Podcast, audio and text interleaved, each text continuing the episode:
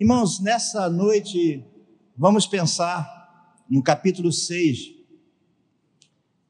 de João. É um texto que fala sobre milagres.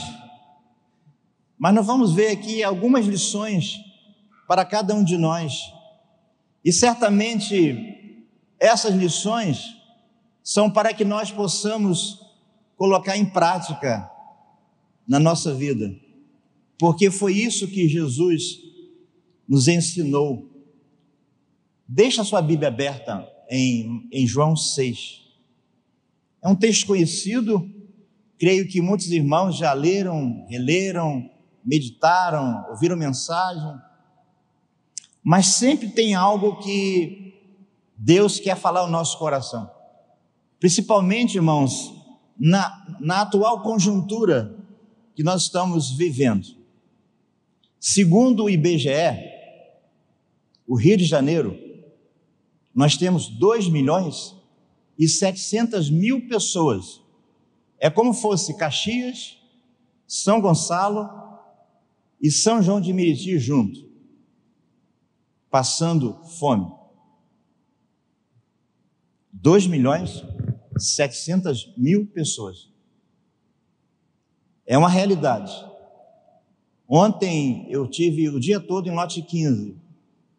É um trabalho que eu gosto muito com a igreja ali do pastor Marcelo, e durante todo o dia, aquela igreja distribuiu quatro toneladas e meio de hortifruti.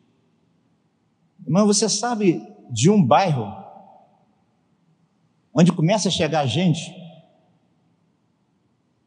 Eles distribuíram 200 senhas nos lugares mais difíceis da comunidade e separaram mais 100 senhas para que fossem distribuídas mais 100 senhas. E quando foi três horas da tarde, não tinha, acabou tudo. Mas eu vi ali a mão de Deus, o poder de Deus. Já estou orando já há muito tempo para que nós aqui deste bairro possamos também é, na medida do possível, executar aquilo que o Senhor nos ensinou. Mas veja o que diz o texto de Mateus 6, ou oh, João 6.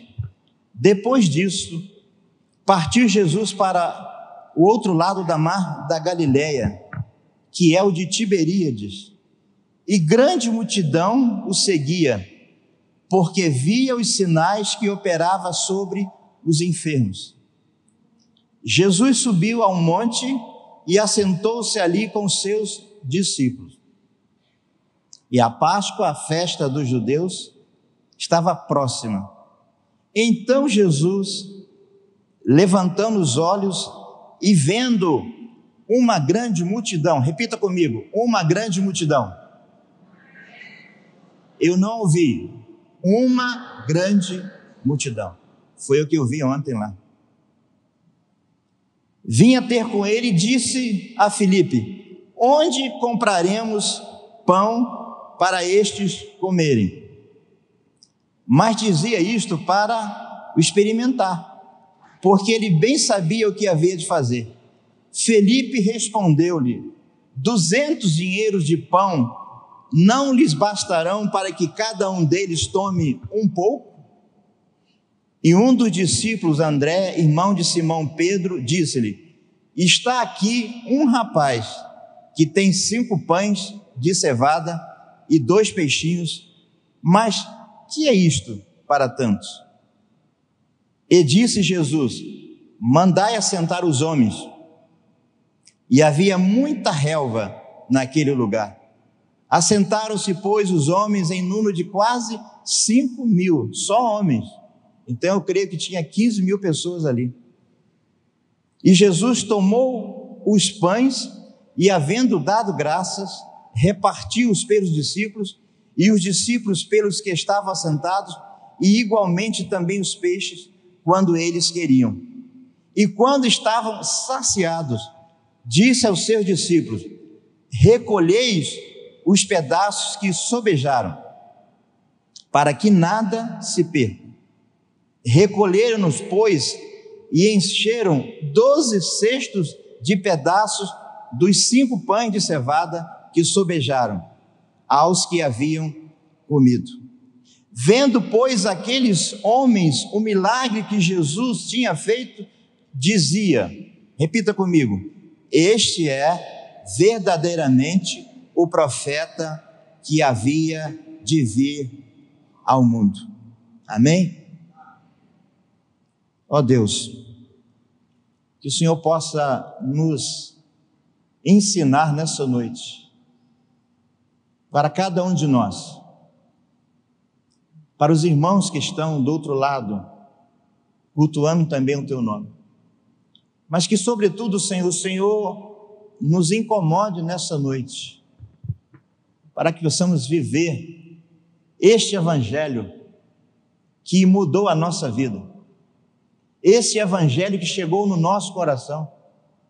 Alguém falou para nós de Jesus, essa boa notícia. E um dia aceitamos Jesus como o nosso único e suficiente Salvador. Ó oh, Deus, permita que possamos permanecer com o Senhor até o Senhor voltar. Que não venhamos desanimar diante dos problemas, das lutas, dificuldades, adversidades, enfermidades, que o Senhor possa nessa noite também colocar no nosso coração que vale a pena servir ao Senhor com toda a integridade, honestidade, firmeza, sendo fiel ao Senhor em todas as coisas, Pai. Por isso, Espírito Santo, fala o nosso coração, para o louvor do Teu nome, para a glória do Teu nome no nome de Jesus. Amém. Irmãos, quando nós lemos esse texto que acabamos de ler, de João 6, logo vem à nossa mente uma coisa. Eu sempre olhei para o milagre. Mas ultimamente eu tenho visto outras coisas. Certamente, irmãos, a ação de Deus, o poder de Deus, está manifesto nesse capítulo 6. Entretanto, quando nós investigamos, analisamos, podemos extrair outras lições. Então, são estas lições que precisamos deixar o próprio Jesus, o Mestre por excelência, nos ensinar. Esse mesmo texto, irmãos, é interessante esse texto. Esse texto está em Mateus 14, está em Marcos, de 6 a 30, 30 a 34, está em Lucas 19, de 10 a 17, e está em João 6, de 1 a 14. Mas o mais interessante é que cada um dos evangelistas tem um olhar diferenciado. Podemos perceber que, além dos olhares desses homens de Deus, vemos também a ação do Espírito de Deus direcionando Jesus para ensinar os discípulos e ao povo como eles deveriam agir diante de situações adversas. Porque muitas vezes, irmão, nós estamos indo muito bem na nossa caminhada e de repente vem uma tempestade, uma adversidade.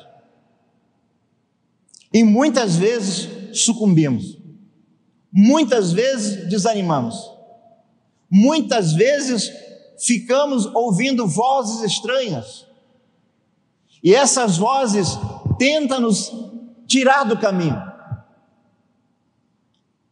Tanto Marcos, como João, como Lucas, não fala por que Jesus se retirou. Mateus foi o único que colocou que Jesus se retirou para orar. Sabe por quê, irmãos? Ele se retirou para orar porque no capítulo, no capítulo 13 de Mateus, lá no finalzinho, diz que João foi degolado. João foi degolado. João morreu. João foi o precursor de Jesus. João foi aquele que preparou o caminho de Jesus. E como Jesus também, na sua natureza humana, ele sentiu a morte de Jesus. Por isso que ele se retirou. Ele se retirou para orar. Ele se retirou para refazer as suas energias. Você lembra de alguém que você perdeu e que marcou a sua vida? Alguém que morreu e que paralisou você? Assim estava Jesus, irmão. João morreu e ele se retirou para orar. Mas descobrimos logo de início qual era a intenção do povo. Segundo o relato do evangelista João, no verso 2, que diz: E grande multidão seguia, porque via os sinais que operava sobre o enfermo. Irmãos, a Bíblia diz que uma multidão seguia Jesus. Jesus, depois de orar, depois de recuperar as suas forças físicas, espirituais, a Bíblia diz que tinha uma grande quantidade de enfermos, e a Bíblia diz que Jesus curou. Pergunto eu, qual era a prioridade do povo? Ver os sinais que Jesus operava. Mas em Mateus 4, 23, nós vemos ali, irmãos, o tríplice ministério de Jesus, que diz que o ministério de Jesus era ensinar, era pregar e também curar. Veja o texto de Mateus 4, 23 percorria Jesus toda a Galiléia, ensinando nas sinagogas, pregando o evangelho do reino e curando todas as enfermidades e moléstias entre o povo. Entendemos aqui que Jesus quer, quer e vê o homem de forma integral. Jesus vê o homem corpo, alma e espírito. Vocês já notaram como esse tempo, esse tempo presente, quantas pessoas acometido, acometidas de enfermidades emocionais? Quantas pessoas surtando? Quantas pessoas ansiosas? Quantas pessoas com dificuldade de reagir? Entendemos aqui, irmãos, que Jesus quer ver o homem dessa forma. Aqui está a importância do ministério tríplice de Jesus. Se queremos ver o reino de Deus crescer, precisamos servir seguir as ordens de Jesus. O tema de, dessa noite é seguindo as ordens de Jesus. Irmãos, quando eu sigo as ordens de Jesus, as coisas caminham bem fácil. Muitas vezes nós não seguimos as ordens de Jesus e enrolamos no meio do caminho. Jesus quando nós seguimos as ordens de Jesus, nós ensinamos a palavra de Deus, nós pregamos o evangelho de reino, nós curamos as enfermidades do homem, tanto física como emocional, como espiritual. Sim, irmãos, o que nós buscamos quando nós estamos aqui, agora, nesse culto? Adoração, ensino, serviço, evangelização? ou somente ser servido. Essa geração de hoje, irmãos, eu tenho percebido que essa geração de hoje só quer ser servido, não quer servir, não quer servir a Deus. Tudo é difícil, tudo não dá para fazer. Ah, estou fazendo uma outra coisa. Qual a sua prioridade no reino de Deus? Qual a intenção no reino de Deus? qual é a sua prioridade no culto.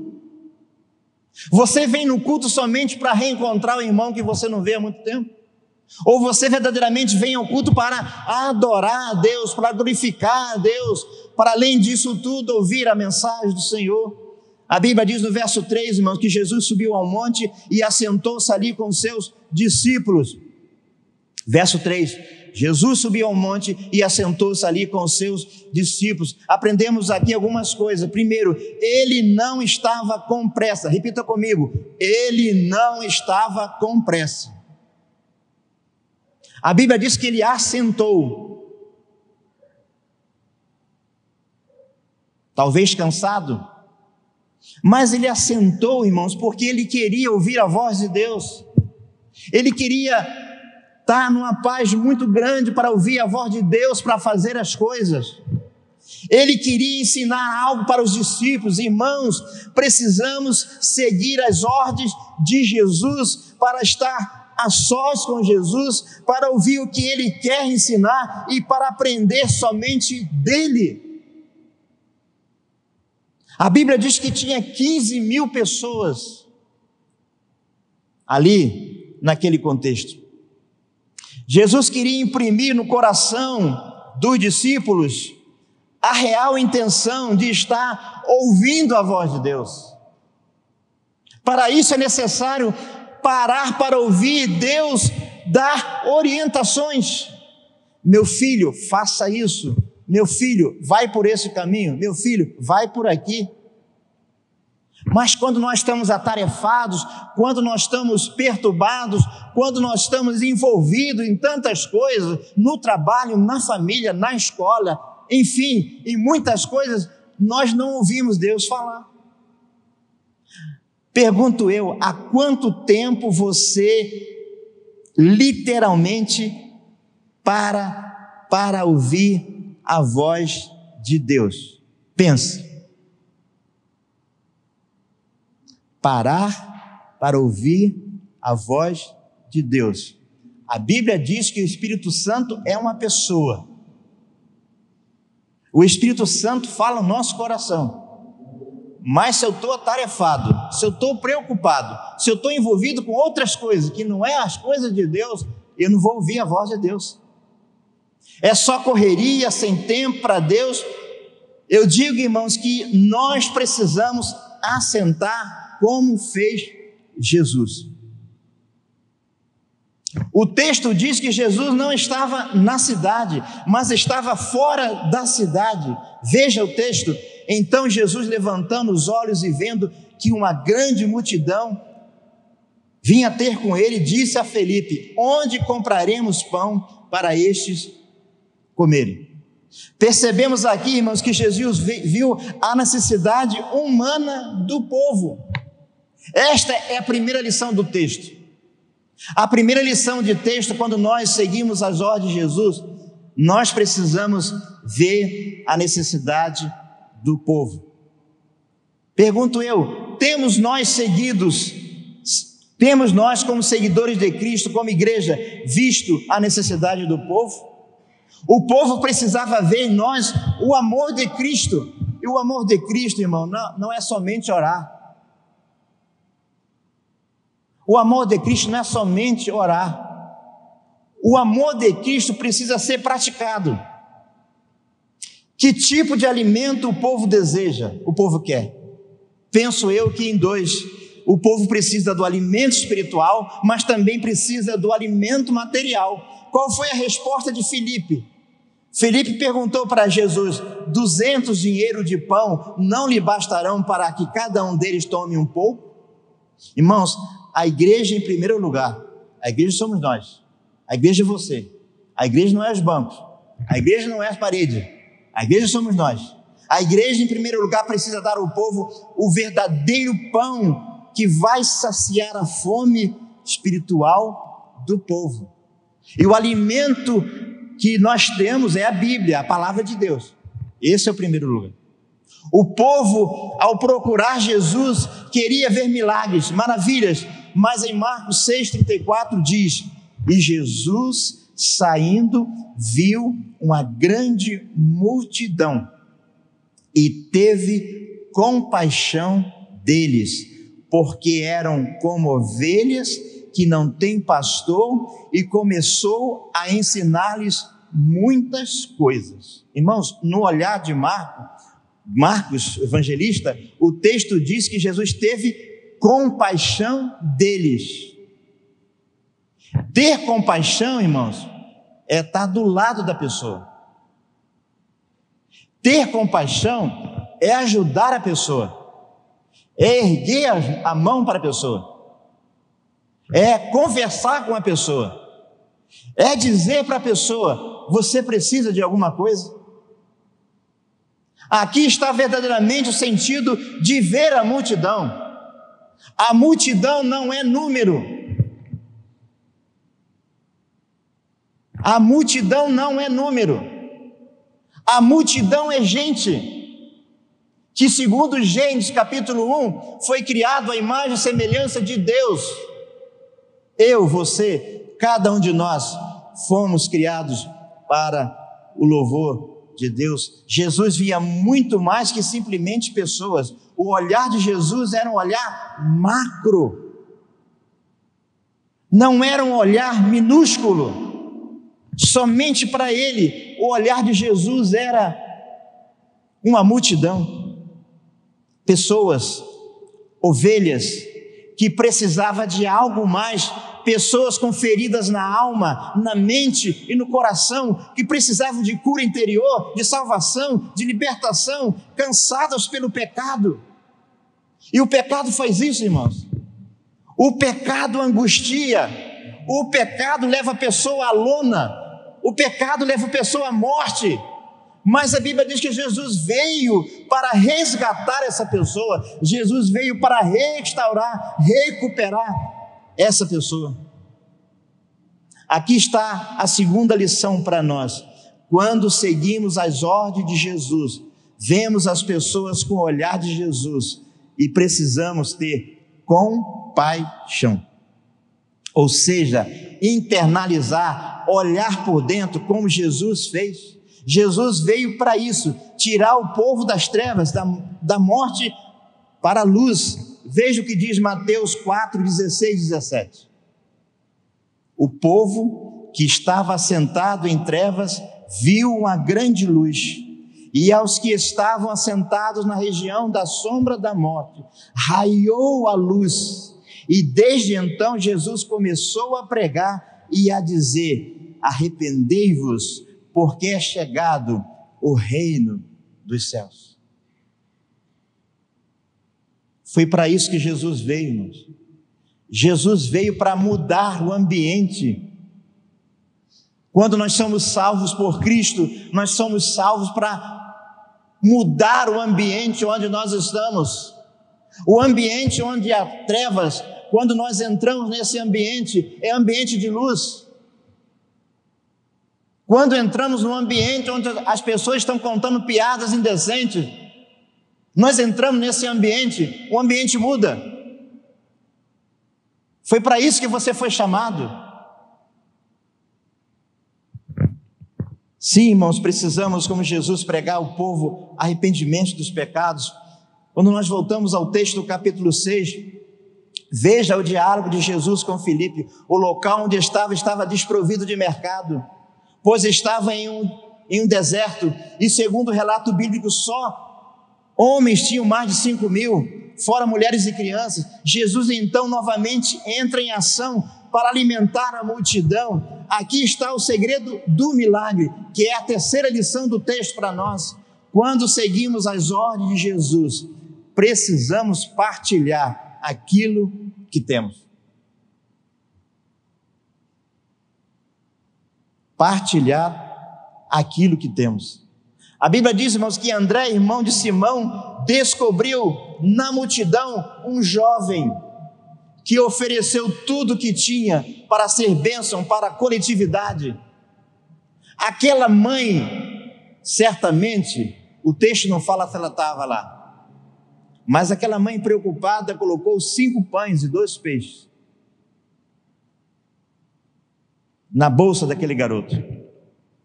O jovem rapaz sem nome ficou na história de Jesus, da humanidade. Ele foi canal de milagre. Aquele jovem foi uma ponte entre Jesus e a multidão. Sim, irmãos, nós devemos ser pontes que ligam o amor de Deus para as pessoas. Me faz lembrar a mulher de 2 Reis, capítulo 4. Eliseu, profeta, disse: Que te hei eu de fazer? Declara-me. Que é que tens em casa? Ela disse: Tua serva não tem nada em casa senão uma botija de azeite. Aqui está o segredo do milagre: o pouco. O segredo do milagre, irmãos, não está no muito. O segredo do milagre está no pouco. A Bíblia diz que aquela mulher tinha apenas uma botija de azeite. E quando o profeta chega na casa daquela mulher, aquela mulher apresentou aquele azeite, e a Bíblia diz que, aquela, que Eliseu falou para a mulher: busca muitos vasos. Ela trouxe todos os vasos. E a Bíblia diz que entrou ela os dois filhos do quarto. E a Bíblia diz que ela começou a derramar o azeite e foi derramando, derramando, até que todos os vasos foram cheios, mas foi um pouquinho de azeite que fez o milagre acontecer. Foi os cinco pães e dois peixes.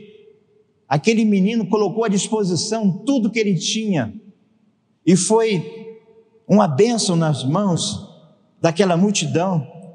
Irmãos, nós devemos fazer como jovem, doar o seu pouco. No caso aqui, ele doou tudo que tinha. E eu penso, irmãos, que é tempo de nós, a igreja, multiplicar essa palavra para alimentar uma multidão. Uma multidão.